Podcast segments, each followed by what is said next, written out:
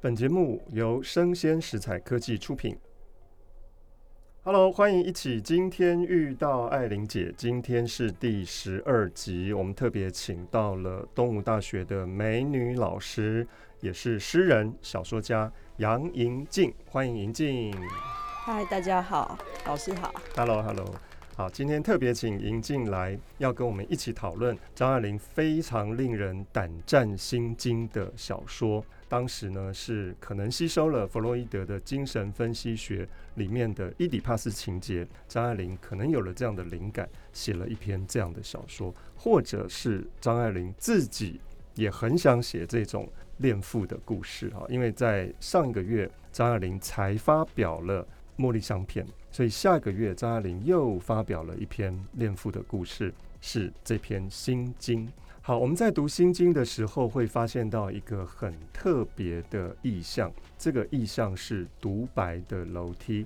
啊，前提是在徐小涵的生日 party 之后，很多同学都回去了，段林清还继续留在徐小涵的家里，继续的聊天，聊到了大概午夜十二点的时候，段林清要回家了。但发现到电梯的工人已经收班了，所以徐小涵跟段林清只好走楼梯。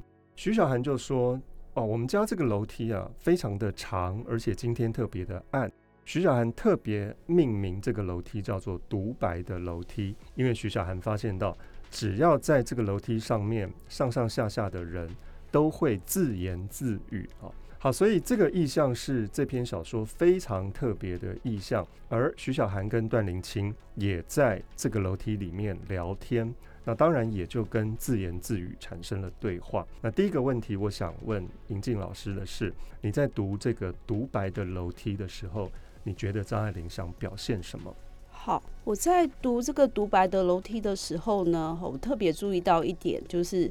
林清他在走路的时候，他讲了一句话，他说：“两个人一同走的时候，这楼梯对于他们也有神秘的影响吗？”神秘的影响，对，神秘的影响。哦，然后，可是这是一座独白的楼梯，然后我就会觉得，哎，这句话是不是他其实已经暗示的把这个徐小涵跟段林清视为一体的两面，那这个我们之后应该还可以再详细的分解。然后在他们在走这个楼梯的时候呢，这边有一句话叫做“楼梯上的电灯可巧又坏了，两个人只得摸着黑，哎呀哎的。”一步一步相偎相伴的走下去，嗯，哇，感觉这两个人好像要走向无尽的黑暗，嗯，很像是一集一集走进没有光的所在。对，张爱玲的那个名句啊。对，刚才银静老师提的非常的好，既然它叫做独白的楼梯，应该是属于一个人的，但是现在是两个人，所以银静老师暗示大家的是，也许这两个人是。自我分裂的一体两面的，对，我觉得这个观点非常的好。好，那他们在楼梯上面聊什么呢？他们在楼梯上面刚好就是因为这个独白的楼梯呢，我们可以看到的就是徐小涵他其实都一直遮遮掩掩的，对，他不敢讲自己内心的话，对。可是段林清倒是很坦白哦，对。对，他在这个楼梯上呢，就把他自己对于一些情感的观念说出来了，还有他的家庭，对不对？对，嗯、那其实，在这个独白楼梯这一段里面，我们其实已经大概可以看出这个段林清这个人的呃某一种身世背景哦，比方说。他在他在这个独白的楼梯上面说，女孩子们急于结婚，大半是因为家庭环境不好，愿意远走高飞。如果你到我家来过，你就知道了，我是给逼急了。然后 徐小涵就接接着问说：“哎，那你妈妈呢？你嫂嫂呢？嗯、因为段林清家他的父亲很早就过世了，世了对。对”然后后来哥哥也死掉了，嗯、然后所以家里只剩下家里没男人，对，只剩下妈妈、嫂嫂跟林清自己。对，嗯、那其实这样三个女人的家里哦，因为有两个是寡妇，然后就变成说这两位寡妇可能会把他们的希望寄托在那个还没有出嫁的年轻貌美的他们。可能都没有谋生的能力，嗯、天哪！所以这也会造成，就是段林清后来说，他就用四个字来形容自己哦，嗯、叫人尽可夫。对，嗯、而且这个夫也许需要一个前提是，嗯，多金的夫，嗯、可能段灵清才会考虑。对，哎呀，所以林青来自于一个不太幸福，可能经济有点状况的家庭，他当然想要更接近的是事业有成的男性，所以他的目标就是放在许风仪的身上哈。那当然。在独白的楼梯里面，他没有跟徐小涵讲说我我在跟你父亲交往，他只是把自己家里面的背景或者说自己的委屈告诉徐小涵，但徐小涵好像很神秘的、很隐晦的，也不把自己的秘密说出来。嗯，好，嗯，所以结束的地方，徐小涵说：“我哪有什么心事啊？”其实徐小涵的心事才多呢，啊。好，所以我注意到，在这个独白的楼梯里面有一句对白是这样，我觉得很有趣。徐小涵就说：“我自己不能嫁给他，我又霸着他，天下也没有这样自私的人。”我觉得这句话很有意思哈，因为在表面上，徐小涵跟段林清是在讨论龚海丽，嗯，但其实徐小涵说这句话的另外那个双关的人是指自己的爸爸，嗯，那这个爸爸又跟段林清。在交往啊，徐小涵不知道，所以林清不语。段林清一听到刚才那句话，他就不讲话了，因为段林清他自己也有一些想要隐瞒的事情啊，所以我觉得，虽然这叫独白的楼梯，它是可以提供大家自言自语、自我诚实的机会，但其实两个人都不够诚实，就是那个沉默的时刻，反而有更多的独白需要讲。对对对对对，反而是。啊，他们在走路的不讲话的时候呢，也许才是最独白的时候，嗯哼哼，非常好。好，另外，嗯，如果以弗洛伊德的精神分析学来看的话，弗洛伊德觉得楼梯就是性爱，所以如果用弗洛伊德这样的角度来看这个独白的楼梯的话，其实里面有很多的对于许风仪的欲望在暗自的流动着，但只是。这两个女孩并没有把他们提到台面上，嗯，所以刚才的那句对话，我自己不能嫁给他，我又霸着他，天底下哪里有这种自私的人？又一点点的指涉到了对于父亲的欲望，我觉得这样解读是很有趣的。嗯，好，在这篇小说里面有很多我觉得张爱玲写的很棒的段落，其中有没有一段是银静老师自己印象很深刻的？好。除了张爱玲的小说那些就是很特别的意象之外呢，哈，我其实觉得这个小说蛮有巧思的地方在于，就是每一个人的讲话，尤其是主要人物的台词。嗯，那比方说呢，呃，我们都知道这个小说它是一个有关于就是父亲跟女儿谈恋爱。对。那其实呢，就是大家都不知道。嗯，然后后来父亲去找了一个就是跟女儿很相像的情人，对，好，所以在大家眼中呢，吼，这是一个非常幸福的家庭哦，因为父亲跟母亲对于这个徐小涵都非常的疼爱哦，对。然后我觉得很有趣的就是徐小涵的个性哦，我们都觉得这个徐小涵好像有一点公主病哦，有吗？我觉得她蛮公主的，对，在小说一刚开始，只有她是站着的，那其他的同学女孩们是。低于他的，大家都要簇拥着他。对对对，他有点像是大姐头的感觉。对，而且他还就到处乱讲话，对，造谣。对，那我我其实觉得很有趣的一点就是吼，因为大家都认为说这是一个幸福的家庭，就会认为说徐小涵他其实是被宠坏的。嗯，然后。在这个小说里面呢，先后有两个人指出，就是他们眼中的那个徐小涵的家庭是什么。这个第一次就是他们都觉得是幸福的吧，对不对？因为大家都觉得徐小涵家里没有什么问题啊，对。而且会这么公主的人，应该是被宠出来的吧？对对。好。然后我要讲的是，就是段林清第一次提到幸福家庭的这个概念，是由段林清的嘴巴里面讲出来的哦。嗯嗯、好，那。同样也是这个独白的楼梯这一段哦，嗯、哇，独白的楼梯有好多好多的秘密。对，好，那我先念一下这一句，就是在这个段林清呢，吼，他开始在讲述他自己的家庭之前，徐小涵讲完以后呢，徐小涵就非常的惊讶，徐小涵就说：“真的，真有这样的事。”好，因为段林清说他的母亲跟他的嫂嫂都嫉妒他，都恨他。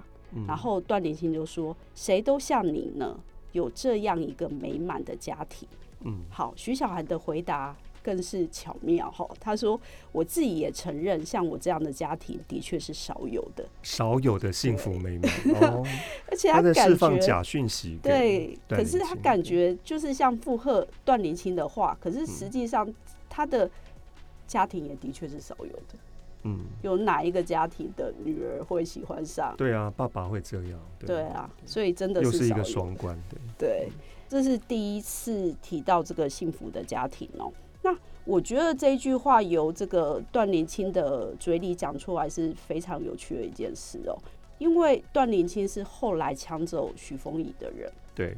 然后他们的那个幸福美满的家庭，好像毁在段林清手上。对，所以他讲出来的那个讽刺的力道更足哦。再来就是龚海丽讲的，龚海丽他在他那那一段的情节是在那个他跑到这个徐小涵的家里面哦，他要跟徐小涵讲段林清跟许凤仪在一起的事情哦。嗯，然后。那一段是怎么说的呢？好，海力道，还有一层，你的家庭太幸福，太合乎理想了。我纵使把我生命最好的一切都献给你，恐怕也不能够使你满意。现在你爸爸这么一来，哦，指的是他外遇的时候。嗯，我知道我太自私了，可是我不由得替我自己感到高兴。也许你愿意离开你的家。这一段呢，我觉得也是太幸福、太合乎理想的家庭。好，嗯、现在产生了裂痕。对，那龚海丽之前一直觉得说她没有办法介入这个家庭，因为她太圆满了哈。嗯、这个徐小涵跟许丰仪的感情太好，然后他可能也没有办法，就是这个取代这个一家之主的角色，好好的对待徐小涵。对，然后没想到。现在找到突破点了，太高兴了。所以他就说：“也许你愿意离开你的家，好，无形中把那个一家之主替换掉。如果你愿意跟我在一起的话，那我就可以给你一个更圆满、更理想的家庭。”嗯，对。所以龚海丽讲讲这个家庭太幸福、太太美满这一件事情，我也觉得是。很棒的一个段落。嗯嗯，对我自己觉得印象最深刻的一段是爸爸隔着玻璃摸着女儿的身体那边，嗯、我觉得那段实在写的太漂亮了哦。嗯、哼哼倒不是说那个情感正不正常的关系，而是一种我看得到但是摸不到的感觉，而且那个玻璃是冰冷的，而且女儿穿的是有小朋友的脸的衣服啊，所以。在许丰仪的主观的镜头里面，那些小孩子的脸不断的浮现、软动在他的指缝当中，这几乎就是一个非常超现实的，而且完全展现出许丰仪内心图像的，我觉得写得很棒的段落哈，嗯、也就是风仪的手按在小韩的胳膊上，象牙黄的圆圆的手背。袍子是焕丽的花洋纱，朱漆似的红底子，上面印着青头白脸的孩子，无数的孩子在他的指缝间软动。小涵，那可爱的大孩子，有着丰泽的象牙黄的肉体的大孩子，风仪就猛力撤回他的手。突然，他觉得理智上升，他不可以去抚摸自己女儿的身体了，仿佛给火烫了一下。脸色都变了，掉过身去，不看他。嗯，我觉得这一段就写出了，其实丰仪自己内心里面也有一些挣扎、矛盾。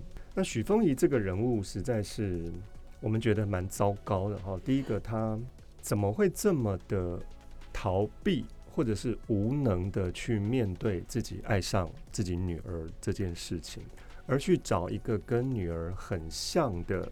段灵清作为备胎或者是替代品，我觉得这个对段灵清非常不公平。所以你觉得许峰仪是不是个很糟糕的人？是个渣男，是吗？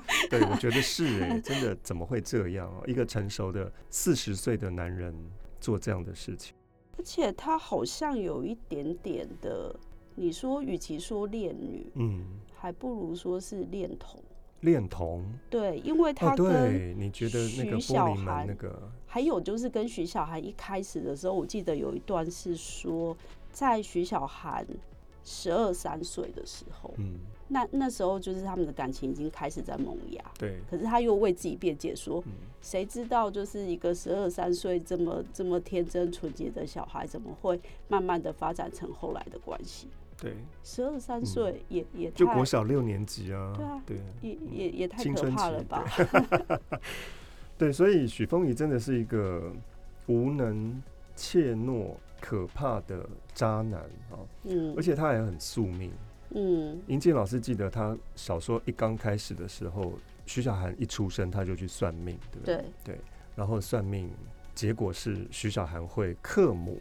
对，所以是许峰仪主张要把小韩送走的，对，那妈妈舍不得，嗯，送到三舅母那里去。对，所以许峰仪他不管送走没送走，他都没有办法去冲破他自己生命的牢笼，而去改变一些什么，或是为自己做一些什么，嗯，好像就对生命俯首称臣。嗯哼，嗯，好，另外呢，嗯，银静老师觉得段林清这个人，张爱玲想要。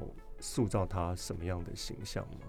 我觉得段林清是一个非常坚强的女性，坚强的。可是她抢人家老公哎，但她觉得苗头不对，她可以瞄准下一位。你说龚海丽吗？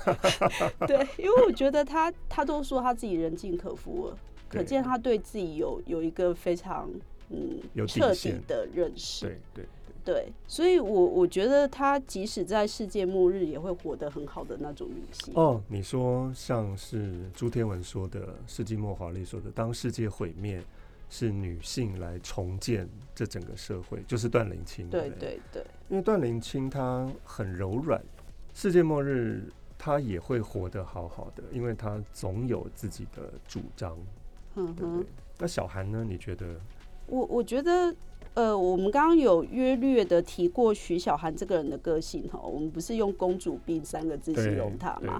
那其实我会觉得说，哎、欸，她这样子的一个骄纵的个性哦，其实，在别人的眼光里面，好像她是被宠出来的。嗯。可是徐小涵她应该自己非常的清楚，就是她所有这些个性的行为的根源，全部都是因为她的父亲。因为在这个小说里面呢，哈，她曾经有提过几次。就是别人在讲徐小涵，但是他们都是好像都在讲同一件事哦。比方说，比方说这个他爸爸跟段林清都曾经用同一件事情形容过徐小涵，嗯，就是龚海丽的事情，嗯。然后这个徐小涵不是造谣嘛？嗯，然后说这个波兰要跟龚海丽订婚。对，后来这个海丽就很担心徐小涵乱听信别人的讲话，那其实徐小涵自己乱讲嘛。对。然后后来他就很开心的回去跟他爸爸讲这个人。对。然后徐小涵就说，大家都以为他要跟于公使的大女儿订婚了。昨天我不该跟他开玩笑，喝了他一声，谁知道他就急疯了，找我理论。我恰巧走开了，当着许多人，他抓住了波兰的妹妹，问这谣言是谁造的。亏得波兰脾气好，不然早同他翻了脸。米兰孩子气，在旁边说：“我姐姐没着急，倒要你跳得三丈高。”他就说：“别的不要紧，这话不能吹到小韩耳朵里。”好，他的结论是。我再想不到，他原来背地里爱着我。结果那个许峰仪听了以后呢，他其实也不置可否，他好像丝毫也不在意。嗯，然后他还下了一个结论说：“来一个丢一个，这似乎是你一贯的策略。”嗯，好，这个是许峰仪讲徐小涵。那段林清呢，他曾经也讲过一样的话，也是这个男女情爱之间的关系吼。然后呢，段林清怎么讲徐小涵？他这边说吼，人家要你，你不要人家，闹得乌烟瘴气，这也不是第一次了。对，我就会觉得说，徐小涵好像一直用就是高高在上的，而且是大家都要来追他，但是他可以说不要，对，来证明他自己的魅力。对，对，那。可是他为什么要需要这么急迫的再三的证明他自己的魅力呢？是因为他要提醒他爸爸，嗯，你看我有这么有多人情敌哦追我，，对。对，嗯，那可是我可以为了你都不要他们，对。那你要记得我为你做这一切，我为你拒绝过这么多人，对，所以你就会觉得哦，他的骄纵原来都是因为他在逼得他爸爸必须要对他好，因为徐小涵自己的牺牲是很多的，嗯。对。可是这样爸爸压力会很大，对啊，所以爸爸就开始矛盾啊，嗯，就跟女儿说：“女儿，我们不能再继续这样下去了。嗯对，开始要解决问题了。嗯好，我们这篇小说还有许多的问题还没有讨论。第一个是许太太到底是一个什么样的人物啊？第二个是为什么钢琴上面有一张许峰仪扮女装的照片呢？这代表什么意思？我们只能够下期分解。我们今天先到这边结束。好，谢谢银静老师。